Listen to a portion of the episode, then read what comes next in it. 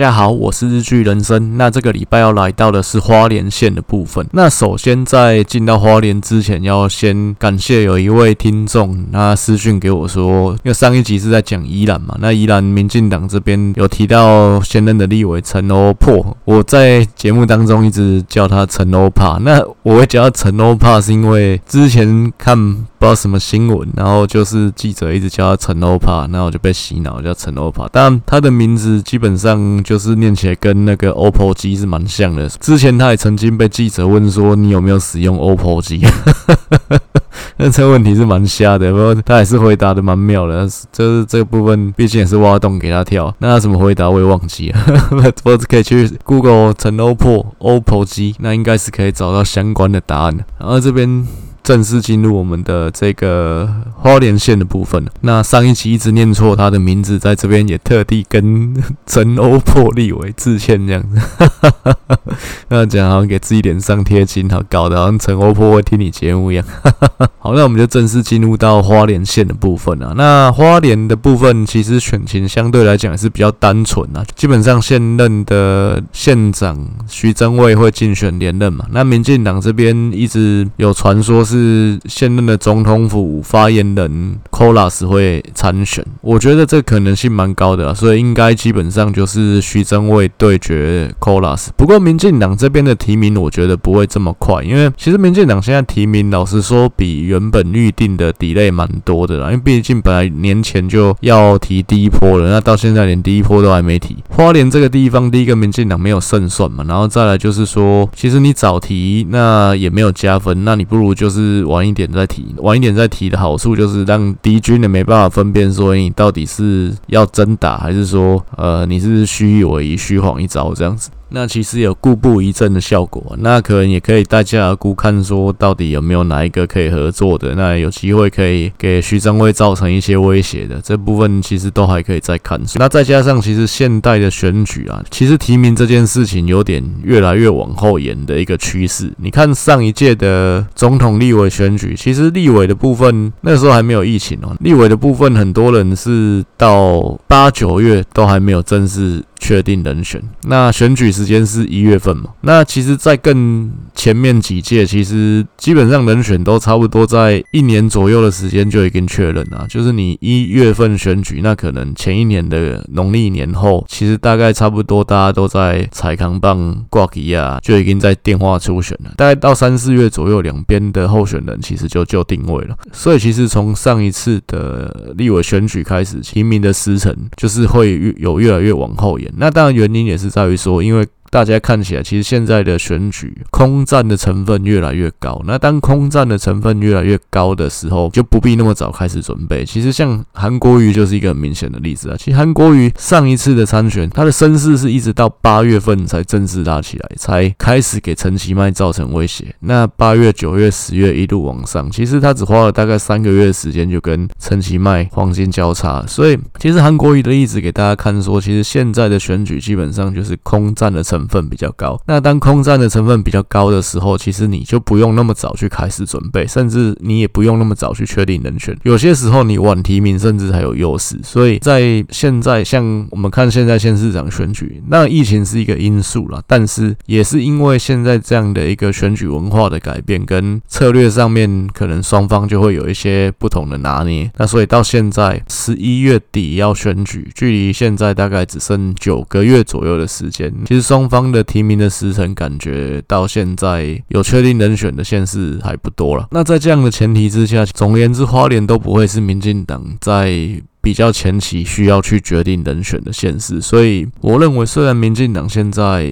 征召 Kolas 的可能性非常高，但是要到真的确定人选，可能要到今年的年中，甚至有可能要到七八月左右的时间都有可能。因为其实选举这种事情，刚刚补充一点，其实朱立伦他二零一六年也给大家示范过了。基本上选总统只要三个月就够了，所以县市长也是一样，基本上就是决战百日嘛。你大概一百天之前决定人选，其实都还是可以的。那十一月底选，七八月决定人选，都还是可以接受的范围了。那另外有媒体说，杜丽华就是二零零九年跟傅昆萁竞选失败的杜丽华，当时啊，杜丽华是代表国民党参选，那傅昆萁是用无党参选，就是这位杜丽华也有意想要再角逐县长的位置。这那这个新闻是从中国时报出来的，所以其实基本上就仅供参考。中国时报是说杜丽华他参选，然后民进党有可能会礼让他，但我觉得这可能性很低啦。然后再来就是这个新闻是从中国时报出来的，你要中国时报去讲民进党，你觉得这部分可信吗？我是自己会打上一个问号。那所以我觉得杜丽华有没有可能参选？有可能，但是民进党离让他，我觉得这可能性非常低。接下来我们进入到就是基本盘的一个部分了。那一样，我们还是用韩国瑜的得票乘以九十五趴，蔡英文的得票乘以六十趴，用这样的方式去计算出蓝绿双方的基本盘。那国民党这边在花莲的基本盘大概概是十万六千票左右，民进党在花莲的基本盘大概是四万票左右，中间选票大概是三万八千票左右，这样的一个比例大概是蓝的五十七趴，绿的二十二趴，中间选票二十一趴，大概是这样的一个比例。所以其实大概简略来说，大概就是六比二比二，就是蓝营的基本盘大概就占将近六成。所以其实也可以看得出来，其实基本上国民党在花莲。其实基本上就躺着选嘛。那当然，过去民进党像萧美琴在二零一六也有当选过立委，不过立委的部分，因为他没有计算原住民的得票，那因为原住民的立委是另外选的，所以说其实民进党在花东要拿下立委是有机会。像台东刘兆豪已经连任三届立委了，县长的部分，花东这边民进党都不曾有斩获。那最主要也是在原住民票的一个部分了。那你像花莲这一边选举人数。大概是二十九万左右，就有七万的原住民票，所以其实原住民的比例大概占四分之一左右。那民进党如果希望有一天可以攻下花莲、台东，那基本上就是要去致力经营原住民当中的年轻选票，从新世代的原住民去着手扭转原住民的一个投票倾向，然后去改变原住民的选票结构。其实以现在政治环境变化这么快数的情况来看，基本上我觉得十年内也未尝没有机会去改变这件事情啊，甚至有机会可以开花结果。那甚至我还认为说，民进党要在华东地区在县长选举开花结果的时间，可能还会比像。西部的苗栗县来得更快。好，那因为花莲是国民党的执政县嘛，现任的县长徐增伟要选连任，所以呃，花莲的部分就会先从徐增伟这边分析起。那讲到徐增伟，当然会需要聊到的还是他的老公傅崐萁啊。那傅崐萁在大概最近十年，台湾的政坛被称为是花莲王。其实他很不简单，因为毕竟他是一个偏乡，然后人口也不多的一个县市的首长。那但是。他抢到的镁光灯跟他所统辖的人口是不成正比的，因为过去来讲也很少有像花东或者是外岛的县市长有获得这么大的关注，就跟现在金门的陈玉珍得到的关注程度，其实也是过去所有金门的立委没有的。当然，他会受到关注，主要是因为从傅崐萁的年代开始，其实他的施政满意度就非常高，他就一直都是天下远见他们的。五星级县长，当然也有人就是说傅崐萁的这个高满意度是因为一些政策性的买票然后取得的，包括说就是学童免费营养午餐啊，可能其他县市做不到，那能够做到也是因为花莲这边人口少嘛，那当然这方面负担的就比较低。再就是说，过去在还没有疫情之前，然后甚至在马英九国民党执政的时代，花莲这边吸引到很多的陆客观光，那可能也让地方的人民赚到很多观光财。再加上，其实有一点是，虽然他是蓝营的政治人物，那我们定义他也会认为他是蓝军。不过，其实，在马英九执政的年代，他是一个孤城孽子，他是被马英九所贬斥的，一直回不到国民党。这很像是一个古代的的那个 该怎么讲？一个一个将军啊，然后这你也可以想象，就是中国古代那样子，就一个孤臣孽子被贬斥在远方，结果 皇帝有难的时候要回来救驾。那现在国民党有难，朱立伦就是他回来救朱立伦。傅昆萁这个政治人物，其实他最早期他是亲民党的，那不过因为后来二零零八前面一段时间，大概是亲民党这艘船快沉的时候，大量的亲民党人就是回到国民党，傅昆萁也是其中的一员啊。不过零八年马英九执政之后，其实他跟马英九的一个关系又不是很好。零九年跟一四年他两次选花莲县长，其实他都是无党籍的身份，而且国民党都有派人跟他干。而且其实零九年的那一次，马英九甚至要派他的嫡系人马叶金川下去花莲跟他拼了，只是叶金川在国民党的初选就输给另外一个候选人叫杜丽华，那所以最后国民党这边就是杜丽华跟傅昆萁在选，然后另外一次我记得是提名蔡其塔吧，也是国民党在那边的花莲的议长，所以其实两次傅昆萁都是用无党籍在参选。那这两次也很有趣，就是民进党都没有提人，但是我觉得这其实你要说民进党是一厢情愿的想法，就是觉得说敌人的敌人就是朋友，傅昆萁跟马英九是敌人，那最后马英九下台之后，傅昆萁还不是又回到国民党？当然，民进党不提名的好处就是在于说不用花钱在花莲这一块，那这是省资源啊，毕竟零九。一四年的两次选举，民进党都还是在野，资源相对来讲是比较缺乏嘛。那你少提名一个县市，少花一个县市的钱，这也是可以理解的。不过，其实就结果来讲，跟傅昆奇结盟，其实是有点热脸贴冷屁股了。傅昆奇刚刚提到，他是一个偏乡的首长，可是他得到的媒体曝光，跟他说统辖县市的人口其实是不成比例的。再来就是说，其实马英九那几年是不喜欢他，而且是贬斥他的。那甚至还派人去跟他硬干，但是傅崐萁都还是可以脱颖而出。从这里面可以看得出来了，傅崐萁他的一个公关能力跟他从政的一个手腕，其实都是一流的。像朱立伦他后来当党主席，甚至吴敦义的时候了，其实一六年的那一次选举，那国民党让很多的可以参选县市长的人放在不分区里面，包括徐榛蔚，其实也放在国民党的不分区名单里面。那这部分就可以看得出来，不管是吴敦义或者是朱立伦，其实都都还是看重傅崐萁的影响力，甚至是傅崐萁他的一些搞政治的能力。所以说，马英九的影响力不在之后，不管是吴敦义或者是朱立伦，其实他们都还是会想要再去拉拢傅崐萁。那傅崐萁这一次的选举，其实也有媒体说朱立伦会找傅崐萁当总操盘手，操盘年底的县市长选举。那当然，其实这部分我是觉得，其实从几个点去看啊。第一个还是讲到傅崐萁，他是一个偏乡出身的县市长。那你一个花莲县长，你去统辖整个台湾的选举，他的影响力毕竟还是只有在花莲地区啊。那你说他有办法罩得住整个台湾吗？这部分我是比较问号了。那当然，他的公关能力是强的，然后再就是说他从政的手腕应该也是不错，可能人和方面也是。蛮好，这部分我是不会怀疑，但这部分确实也是一个选举操盘手所需要的能力。那其实包括公关能力，朱立伦其实自己就是一流的嘛，所以朱立伦重视这一块，他看重公关能力强的人，我觉得这部分也是无可厚非。不过傅昆奇有没有办法扛得住这个兰陵选举操盘手的角色？坦白讲，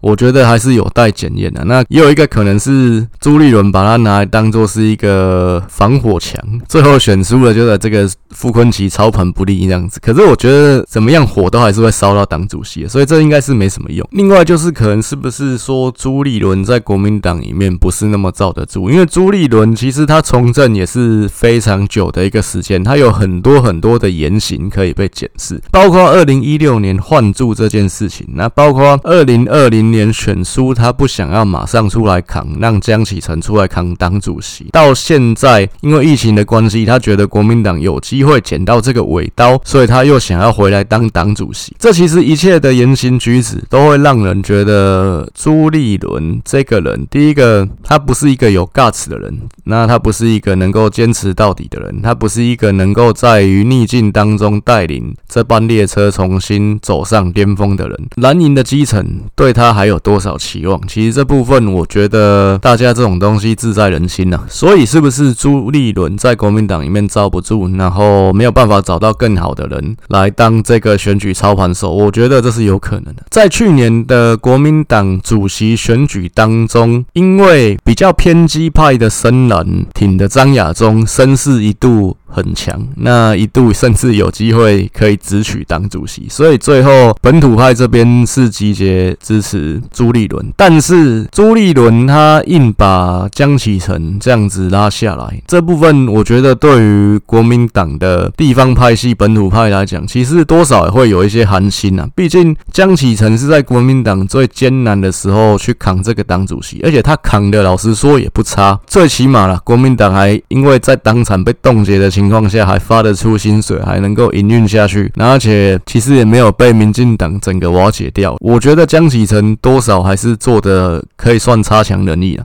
差强人意这个成语我解释一下，差强人意这个成语可能现在大家对于中文的那个要求不是很高，会认为说差强人意是一个负面的形容词，但差强人意这一个成语其实是形容说可能大概就是六十分这样子，就是你做的还可以，这个东西叫做差强人意，并它并不是一个完全负面的成语。这边大概说明一下，所以其实江启臣他做的就是还就是啊骂骂的是啊，骂骂就是差不多差不多，这一句日文这样。所以其实朱立伦他在于。国民党的地方派系、本土派心中的一个地位到底行不行？那尤其去年不是去年，今年初这个中二选区的这场选举补选又输了。我是觉得，对于国民党内的本土地方派系来讲，多少跟国民党会有一些矛盾。其实那一次你也可以看得出来，严宽衡在于要不要上轿去选举这件事情，其实他拖了很久。因为从陈柏惟确定被罢免，民进党这边马上就征召林静怡出来选这个补选，但国民党这边是不是严宽衡，其实拖了大概一个月之后才决定的。所以到底是严宽衡想要选朱立伦不让他选，还是朱立伦一直在劝进严宽衡去选？这部分其实在媒体上都有很多种说法，两边说法都有啦。不过。最后拖了很久才派严宽恒出来，才确定是严宽恒，然后最后又输了。这个当然，我觉得这个结果来讲，对于国民党中央跟国民党的地方派系之间的一个矛盾跟裂痕，绝对会是有的。讲了那么久，一直都在讲傅昆萁，那可能这部分还是回到这个 徐榛蔚身上好了。其实傅昆萁跟徐榛蔚他们曾经离婚过一次啊，那这部分也是被媒体说是傅昆萁一式的离婚，因为那时候马英九要搞他嘛，后来傅崐萁也真的有被关了，因为内线。交易的关系，傅崐萁很怕说，在二零一四县长选举之前，国民党直接弄他，直接把他抓去关，然后变成是说，哎，其实他就直接不用选了。所以当时在这个选举之前，他其实是跟徐榛蔚直接办离婚，然后直接让徐榛蔚当副县长。其实花莲县副县长只会有一个，因为副的。县市长这个定义是这样，因为直辖市的部分是会有三个副市长，但不一定要满编呐。不过大部分能力会满编嘛。那像台北市就会有三个副市长，黄珊珊跟蔡品坤，然后另外一个是谁不知道，我很懒得查，就是一个路人甲，没有什么新闻。直辖市会有三个副市长，其他县市的部分就看人口，我记得是一百万人还是一百多少万人以上，可以有两个副市长或副县长。那其他的县市基本上现在只有彰化符合这个门槛，所以彰化。可以有两个副县长，那其他地方的话就是一个副市长或一个副县长。所以当时花莲是一个副县长嘛，就如果傅昆萁被抓去关的话，其实他的这个位置就会是副县长。怎么说都是副县长，干，其实姓傅的很可怜，就是万一当总统也是副总统这样子。相对来讲，可能姓郑的就爽到。或姓曾的可能也比较爽啊，他的一个布局就是留一手，就是说他如果真的因为这个司法的案子被抓去关，他老婆就可以直接变成代理县长。在选举的时候，其实是他跟他老婆两个一起去选，但他们已经离婚了，就是是那个非亲属的关系，就两个人都有去登记啊。那如果说傅昆萁被抓去关的话，就是支持者大家去投徐榛蔚，所以最后也是因为他这一个两手的准备，所以当时他也没被抓去关，因 为可能大家觉得把他关了没什么用。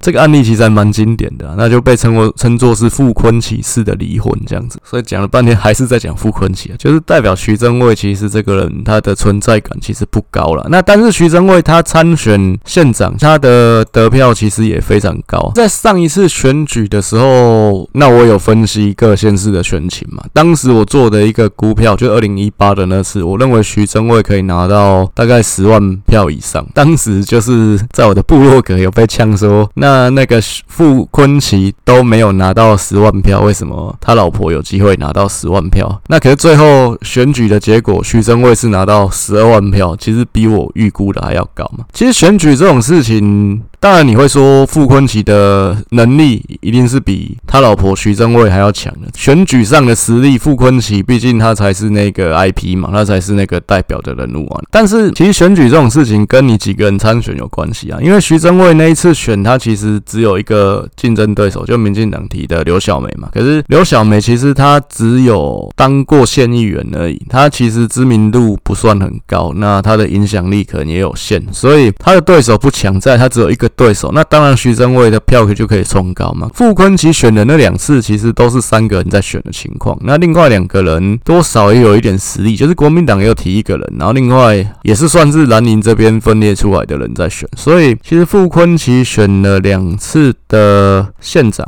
一四年大概是九万票左右啊，零九年大概是八万五千票左右。其实两次票都没有像徐榛蔚这么高，但是这部分不是说徐榛蔚就比较强，就是说这东东西是跟你几个人参选是有关系嘛？回到花莲的选举啊，我是觉得不管这一次选举傅昆萁他真的去扛国民党的这个操盘手，那他有没有办法把国民党这班列车开向选战的胜利？但是我觉得在花莲这一仗他们是不会输的，因为其实傅昆萁夫妇在花莲的影响力目前来讲还在高档。像徐榛蔚他其实当了三年多县长，其实他三次的县长市政满意度都还也是在前面几名。那代表说，其实这部分复归徐水啊，傅昆萁以前做的，徐榛蔚也有做到，所以他也有受到花莲县民的一个满意。所以这部分民进党不管派谁出来，我觉得对徐榛蔚的一个冲击其实都是有限。所以就算国民党可能整个台湾选的不好，傅昆萁这个操盘失败，但是我觉得花莲这边他们还是难以撼动。再来，我们讲到民进党这边啊，其实民进党在花莲的选举，包括初探片的时候我也讲过，其实要讲到民进党在花莲的经营，其实。最回头还是要讲到当年的黄信介老帅东征啊，其实那部分当然是蛮有 guts 的一件事情。你想想看，当时啊，黄信介在民进党也算是一个天王级的人物。讲真，他随便挑一个选区选，应该用稳稳的上。可是他直接说，我要帮民进党开拓东部的市场，所以我自己到最南的地方去。就像说你在一个公司啊，你开拓业务，你你自己可能是最强的 top sales，然后你自己扛着手提包说，这边好经营的市场，我留给下面菜鸟。啊！我自己去沙漠去经营，我觉得这部分真的是蛮值得推崇的。其实后面来讲，这部分就比较少人可以做到这样。当时啊，因为毕竟是黄信介嘛，所以说他受到的关注也很高。那其实他的票也开得还不错。其实但当时国民党就直接关灯做 做票啊。那民国八十几年还发生这种事情，你现在人可能会觉得怎么可能？但是就是有可能。当时也确实发生了。当时就是发生说这个投出来的票比那个领票数还要高嘛。就最后验票验验，最后黄信介原本原本花莲那边是选两席嘛，原本黄信介开票当时是第三名，但是验票完之后就变第二名了，所以最后黄信介在花莲还是有选上立委。那那个时候我年纪还很小，但是我也对这个事情有印象。那我还记得那时候黄信介在媒体面前是说，就算验票验出来他翻盘了，他也不想去当这个立委啊。他讲一句话蛮经典，说我不会跟你乞卡称啊，这在 在媒体面前讲是蛮粗。俗的，不过这也是蛮有力的一句话。再来，其实民进党在花莲这边有个代表人物，不是萧美琴啊，是前花莲市长田志轩。其实田志轩他也是学运世代，就是野百合那个世代出来的政治人物。那他选择回到他的故乡花莲去做耕耘。那他当过两任的吉安乡长，也当过两任的花莲市长，其实历练是蛮丰富的。他其实死的时候也才五十几岁，那这蛮可惜，算是英年早逝。不然我是觉得他有。机会在花莲选立委，甚至选县长，都是有可能的。因为田志轩过世，然后萧美琴她立委选输之后，也去当驻美代表，所以其实民进党在花莲这边的经营，可以说又出现了人才断层啊。那以现在来讲的话，花莲有十三个乡镇市，那没有一个人是民进党籍。那民进党在花莲县议会其实也只有三席而已，其中一个就是田志轩的遗孀张美惠。不过这三个议员其实年纪都在五十岁以上。就也都不是年轻世代，所以民进党在这边可以说就真的是一个人才的断层。目前来讲，媒体是一直在传说民进党有可能征召现在的总统府发言人 Kolas 来花莲这边参选。那我是认为这个也是非常合适而且非常可能的。Kolas 他的出身他是阿美族人啊，那他是玉里这边的一个部落，他跟花莲是有一定的地缘关系啊。当然，其实 Kolas 的成长背景他。是出生在新竹市，然后他求学是在台中。他感觉在这样，我不知道他就是跟花莲这边有没有在有没有在那边生活过了。不过看起来是没有的样子。不过我认为他的一个卖点就在于说，他跟徐榛蔚其实是有一定的市场区隔，有一定的差异度。那甚至他也可以算是绿营这边原住民青年参政的一个典范啊。他的表现可以说算是蛮抢眼的。这一次赖清德去访美，Kolas 因为是总统府发言人嘛，他也有跟着去啊，所以他其实曝光度也是够的。那他这个人人格特质其实就是比较容易吸引到注意的人，所以我认为他去跟徐榛蔚竞争，一定会有一定的话题性啊。这个选举也可以打得起来。对于民进党在塑造一个标杆，就是原住民青年参政，然后是代表绿营的这一块，我觉得也有一定的意义在。那也有一定的功能性。那前面也分析过，民进党要能够在花莲这边开花结果，就必须要从原住民的认同感这件事情着手。那当然还是必须从年轻的这一代里面去经营嘛。我认为 Kolas 是有这样的能力在，就算胜算不高，就算最后没有办法选赢，但是如果能够成功培养一个新的能够在后山打选战的人才，我觉得这也是一个重要的收获。另外，也有媒体指出说，就是二零零九年跟傅昆奇竞争失败的杜丽华，他有可能再出来选一次，那可能是用无党籍出来选，然后可能获得民进党的支持。不过，这个新闻是从哪里出来？中国时报，所以这部分我就看看就好了。我觉得他有可能出来，可是民进党。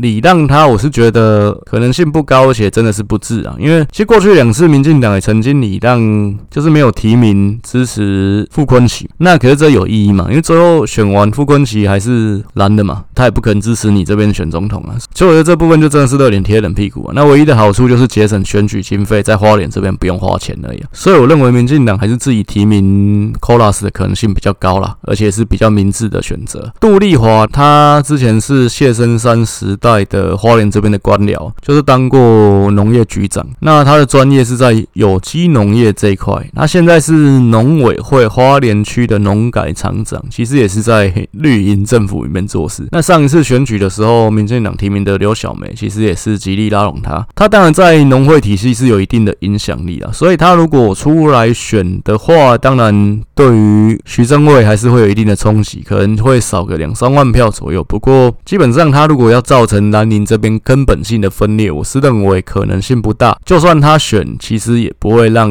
徐榛蔚落选，对大局我觉得不会有影响，对结果不会有影响啊。接下来我们进入到花莲这边的 PK 的部分，这边我就是用徐榛蔚跟 Kolas 来做比较。徐榛蔚他现任的县长，这部分是没有问题的。其他的部分，我是认为各方面的条件应该都是 Kolas 比较好，包括学历上面跟经历上面。那经历上面有。可能特别讲一下，因为徐榛蔚这边的从政资历是他当了两年的立委嘛，就是从二零一六当国民党的不分区，算当不到一任啊。柯老师这边其实也是同一任的民进党这边的不分区，那他一样也是当了大概两年嘛。后来民进党就是让他去当行政院发言人。另外，柯老师在当不分区立委之前，他其实是当过。郑文灿这一边的桃园市的原住民这方面的局长。那其实两个人都算是新兴的政治人物，从政时间都不到十年。不过，其实徐榛蔚比较特殊，因为毕竟他就是傅崐萁的老婆嘛。但是我认为徐榛蔚他其实就是傅崐萁的影子啊，所以其实基本上你投徐榛蔚，其实还是投的人就是傅崐萁嘛。所以我不认为他是一个独立的政治人物。从政资历的方面，我还是给 Kolas 分数比较高了。年纪方面，两个人是有一点差，徐榛蔚是五十四岁嘛，Kolas 是四十八岁，就相对年轻一点。那在地的部分，两个人我认为都不是在地，因为徐榛蔚他不是花莲这边出生的，那他就是傅坤琪的老婆。Kolas 虽然是玉里这边部落出生的阿美族人，不过他详细我不知道啊，但是看起来他新竹市出生，然后在台中这边念书，对，跟这边的连结性感觉也没有到太高，所以我认为两个人都不是在地人。那 Kolas 虽然他之前有一些负面面的新闻，那最严重的就是酒驾。但酒驾在台湾感觉是蛮严重的一件事情啊，毕竟酒驾其实跟杀人未遂是差不多的。其实蛮多政治人物也都有酒驾，不过其实台湾在道德这方面的一个标准，我还是觉得蛮奇怪。其实有些人，你说贩毒甚至杀人未遂，感觉在政治上并不会被判死刑的，因为你自己去摊开来看，有这方面经历的政治人物其实不会少。你说像日本一个艺人，那因为吸吸毒，例如之前演过《一公升的眼泪》，这这也是很久以前的片，那女主角泽尻英龙华，那因为吸毒，好不容易又回来的的演艺路就是又断送了。但在台湾，在台湾吸过毒，你说像胡瓜，其实他有吸毒，可是他现在是活得好好的。我觉得台湾对于这方面的一个道德要求其实并不高，所以这一个酒驾或甚至婚外情，那最后会不会对你的政治路有决定性的影响？会不会被判死刑？这部分可能看你后面怎么去包装、去操作。我就觉得没有一定。没有一定的。台湾选举很多时候，你气势强的时候，讲真的，讲你什么其实都没关系啊。你说柯文哲他在最旺的时候，二零一四年，你就算那个时候说柯文哲以前可能医疗纠纷开刀没开的很好，还是怎么样，还是这这还算小事。可能你说柯文哲那个在台大挪用研究经费，我这这假设了，或者说柯文哲婚外情。有有别的小孩，这部分会对柯文哲造成根本性的影响吗？感觉好像就不会，这部分到到最后变成是乱讲。就是你一个人在气势最旺的时候，你其实就是金枪不倒，就是真的是穿了金钟罩铁布衫啊，就是人家怎么打你，感觉都是无效的。马英九气势最强的时候，你说他什么特别费 A 钱，那个拿拿那个特别费去帮马小九买饲料，然后买女用内衣，这部分。最后其实也是都没什么事的感觉，就是好像讲这个话题的无聊。所以其实真的一个人在气势强的时候，你说他什么负面的丑闻，我觉得都没关系啊。然后什么 A 钱搞女人这部分搞男人，其实是都可以被接受啊。然后会觉得说讨论这话题的人太无聊，或者说这个人瑕不掩瑜啊，谁没有缺点呢？我觉得这部分真的是就看怎么去包装，怎么去操作，在政治上没有一定。那整体来说，我觉得 Kolas 的一个个人条件其实还是比徐榛蔚好，所以我一直认为民进党提名 Kolas 会是一招好棋啊，因为毕竟他的个人特质是强烈的，而且他跟徐榛蔚是有对比的，他可以去跟徐榛蔚去竞争，那可以打一场精彩的选举，让民进党在这后山的气势可以拉起来，甚至可以成为一个后山的政治新星，他有机会再去选立委，或者是继续再选下一次的县长，怎么样？我觉得都是比你去支持一个兰陵这边分裂出来，然后。比较弱势的那个人来的好。那现在要去做估票的话，其实我觉得如果一对一选的话，当然大势也是蛮明朗的。其实徐正蔚要拿大概十万票以上，我认为也不是问题。如果说徐正蔚跟 Kolas 一对一选，我甚至认为得票比率大概会是二比一左右了。民进党其实在历史上在花莲能够拿五六万票，其实就蛮强的。你说虽然 Kolas 是原住民出身的，但是他要去经营原住民选票，也一样是需要。从头开始，毕竟其实民进党在原住民的这一块市场吸引力就比较弱一点。那历届选举，民进党在花莲拿到最高票，应该是蔡英文上一次选总统，在这边拿到六万快要七千票，这已经是民进党的最高点。那过去萧美琴一六年的那次选立委拿到六万三千票，那次我觉得也是蛮强的，因为毕竟其实立委的选举是没有算原住民的。刚才提到过，花莲这边二十九万的选举人口，大概有七万是原住民，所以萧美琴在不算原住民的情况下拿到六万三千票，而且甚至当时其实同一天的选举，一六年的总统选举，蔡英文只拿到五万七千票，那总统的部分是有算原住民的，那蔡英文的得票还比蔡萧美琴少，那你就知道萧美琴那个时候到底有多强。那其实徐正蔚这次就是第二任。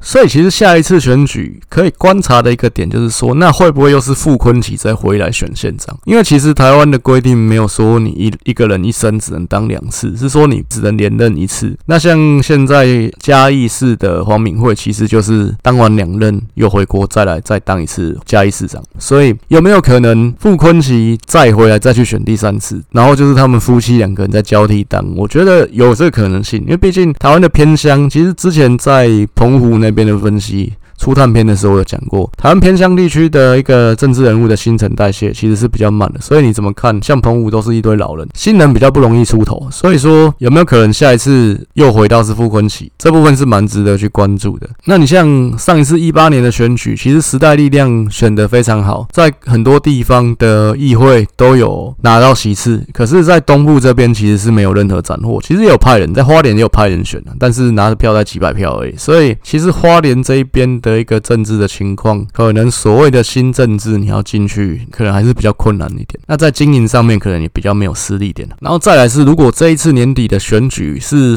蓝营由傅崐萁操盘，但是最后选举的结果不尽人意，那对于傅崐萁他自己本身会不会有所折损？在后山的影响力会不会有所动摇？这部分我觉得可能也蛮值得去观察。如果说这一次的选举，因为现在我刚刚的股票是一对一的情况下，如果杜丽华或者是说其他蓝营的人士也投入选战，我是认为说，大概对徐榛蔚这边会有影响，可能票会少个大概两三万左右。不过对于结果还是不会有影响，因为两边的差距够大。我大概认为徐榛蔚跟 Kola 是一对一，大概就是二比一的一个得票比例，所以其实少个两三万票。徐榛蔚还是会当选，但这部分我觉得还是后面一样也是在观察这个选举的走势的演变。那民进党这边，我认为不会太快提名在花莲这里啊，因为其实民进党这整个目前提名的步调算是走得非常慢。原本说年前就要提名第一波，到现在过年过完两个礼拜了，还是没有提名。第一波都还没出来，花莲这边本来就是胜算不高的，再就是说他本来就是需要去出奇兵的，而且甚至去保留弹性跟各方合作的，所以我认为花莲这边民进党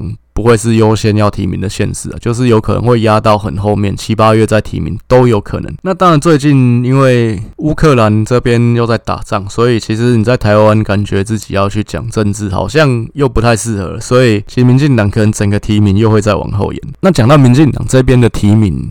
其实最近民进党也在进行一些县市议员的初选，其实有爆发一些争议啊。毕竟民进党本来就是一个派系结盟的一个政党嘛，所以之前曾经有人拿台湾四 不不是台湾中国四大名著来形容当时台湾的四个主要政党，当时是没有时代力量跟民众党啊，当时就是台联跟亲民党嘛。四大名著哪四本？《红楼梦》。《西游记》《三国演义》《水浒传》，那当时形容的人是说国民党像《红楼梦》，毕竟就是一个。破败的豪门，家道中落，这样，这形容算是蛮贴切的。《西游记》就是讲当时的亲民党嘛，因为毕竟亲民党的宋楚瑜当时被称为孙悟空，逃不过如来佛李登辉的手掌心。那再来，他其实就是一人政党，就只有孙悟空一个厉害，其他的杂鱼。民进党就被称作是《水浒传》，梁山伯一百零八好汉在里面乱七八糟闹哄哄的。那我觉得这部分也是蛮蛮贴切的，而民进党其实就是一个蛮草莽的政党。那再来的。《三国演义》其实当时好像是用脑残游记去形容台联党，不是不是《三国演义》，这也是蛮有趣的。脑残就是讲李登辉当时年纪很大。你说现代来讲的话，其实我觉得《水浒传》《红楼梦》各自形容民进党、国民党也还是蛮贴切的。那《西游记》可以拿来形容民众党，一样也是柯文哲一人政党嘛。之前的时代力量其实拿《三国演义》去形容，我觉得蛮贴切，因为当时时代力量其实就是三股势力嘛，林昶佐、邱显智跟黄国。国昌。民进党这一次的地方议员的初选，其实最近就有爆发新店区的这边的一个提名的争议啊，因为英系这边。提了一个人叫做黄玲，那是一个女性。郑国会这边也有提一个新人叫做张明佑。那民进党在新店这边毕竟是一个弱势选区嘛，其实新店就本来就超蓝的。那民进党在这边长期以来应该只有一个议员吧，叫张永福啊，应该是只会提名两个人啊，不是讲错，是陈永福。所以其实就是这个郑国会的新人张明佑跟英系的新人黄玲要在拼嘛。那不过其实英系这边提说希望有妇女保障名额，那既然有妇女保障名额，如果至少要一个，那不就代表说就是黄玲会赢的嘛？当然以知名度来讲，因为张明佑上次选过立委，所以张明佑的知名度一定是会比较高一点。英系这边有人讲说，就是张明佑选过立委的人不应该再下来选议员。不过张明佑这边是说，其实这个妇女保障名额设的是没有意义，因为毕竟其实妇女保障名额在台湾的选举来讲是保障四分之一的当选人要是女性。那新店这边会有一席的女性。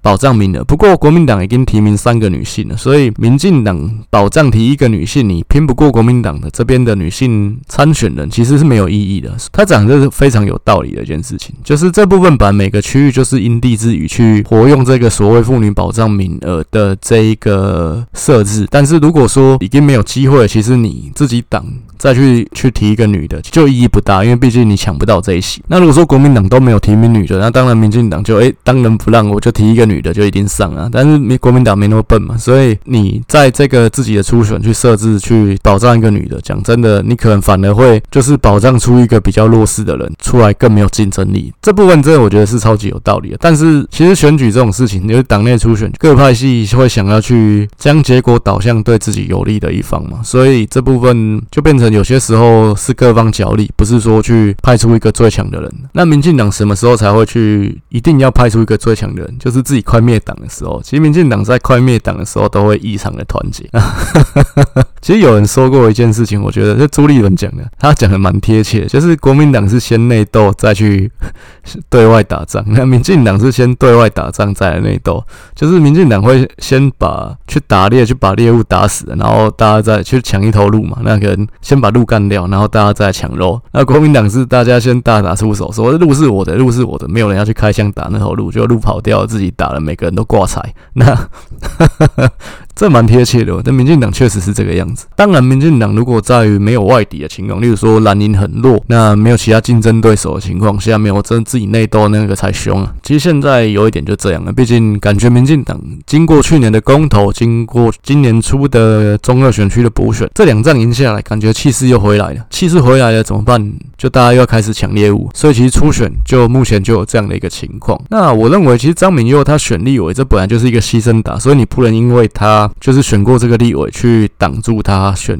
议员的路嘛。其实像很多小党，他们当初苗博雅之之前本来也选过立委嘛，但是因为从选立委这件事情建立了知名度，那他出来选议员才顺利当选。本来这就是一个过程，没有说一定你选过立委就不能选议员。其实你要真的说的话，民进党有很多的议员其实是之前当过立委的。你像台南的唐碧儿，你像新北板桥的王淑慧，其实他们之前都是在立法院还没有变成单一选区两票制，还没有减半的时候，他们就曾经是立委啊。他们是因为立委后来没得当了，才降阶下来选议员的。你要说让他们这样子就不能选议员了吗？这其实把这不符合民主。那宋楚瑜当过省长的人都曾经跳下来选台北市长，所以。这部分我觉得，如果你要这样去卡张明佑就不公平了。当然，其实你之前就有听我的节目的话，你会应该知道我不是支持民进党的特别哪一个派系。毕竟我本来就是一个局外人，就只是一个吃瓜的观众，所以我并不会特别去帮正国会的人讲话。那不过，我觉得这部分第一个，其实张明佑还是比较有胜选机会的候选人呢、再来就是说，你去设置这些条款，怎么样感觉都是因人设事啊，都是为了自己派系的利益去。做这些考量，最后的结果是推出一个比较弱势的候选人出来，那最后也没选上。那我觉得这部分没有任何意义嘛，其实也是便宜的国民党而已啊。那民进党这边，我是认为了，县市长这边的布局提名还是应该加快，不然的话，其实你越拖着，媒体这边各种风声会一直传。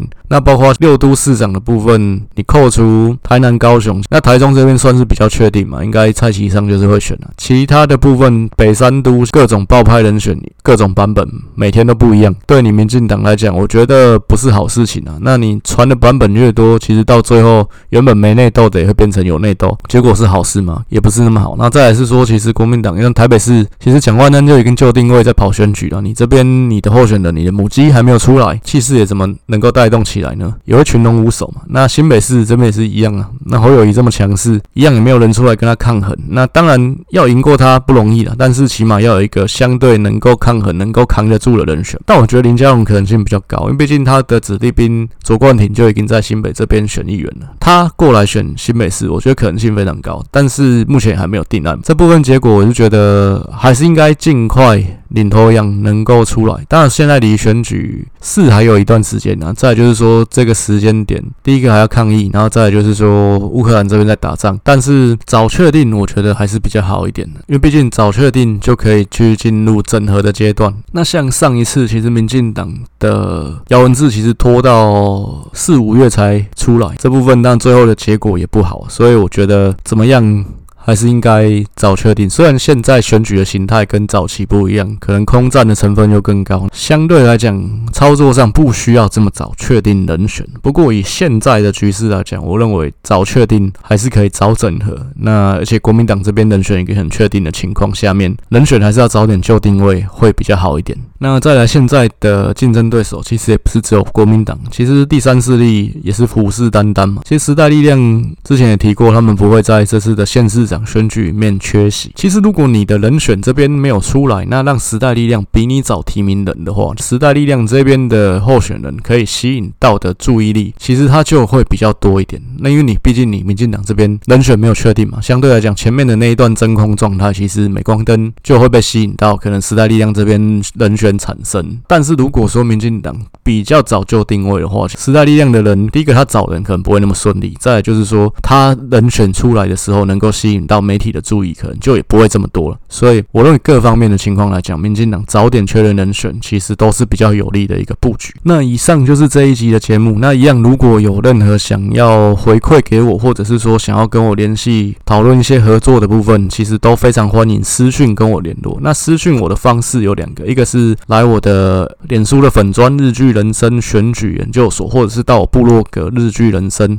都可以透过私讯来跟我联络。那另外，其实这一个县市长的分析很快是到尾声了，就是目前只剩下台东跟澎湖的部分。那这边结束之后，我可能会看情况调整，看后面要讲些什么。目前。暂定当然还是会再回到第二轮的台北市议员的分析，然后最后再进行最后一轮的县市长的部分。不过目前来看，两党提名的时程都比我预计进行的还要缓慢。所以其实这部分，那原本的预定就是最后一轮的分析是双方人选已经就定位的情况下面再来分析，其实也会比较有意义。所以这部分我可能还会再进行一些调整的，看怎么样。那中间也许有空档，一样就是会再穿插番外篇的部分，包括最后一轮呃台北市议员跟县市长选举的部分要怎么进行分析，要讨论哪些东西，我可能也还会再去做一些盘点这样子。那以上就是这一集的节目。那下一个礼拜我们应该会进行到台东。线的部分，谢谢大家，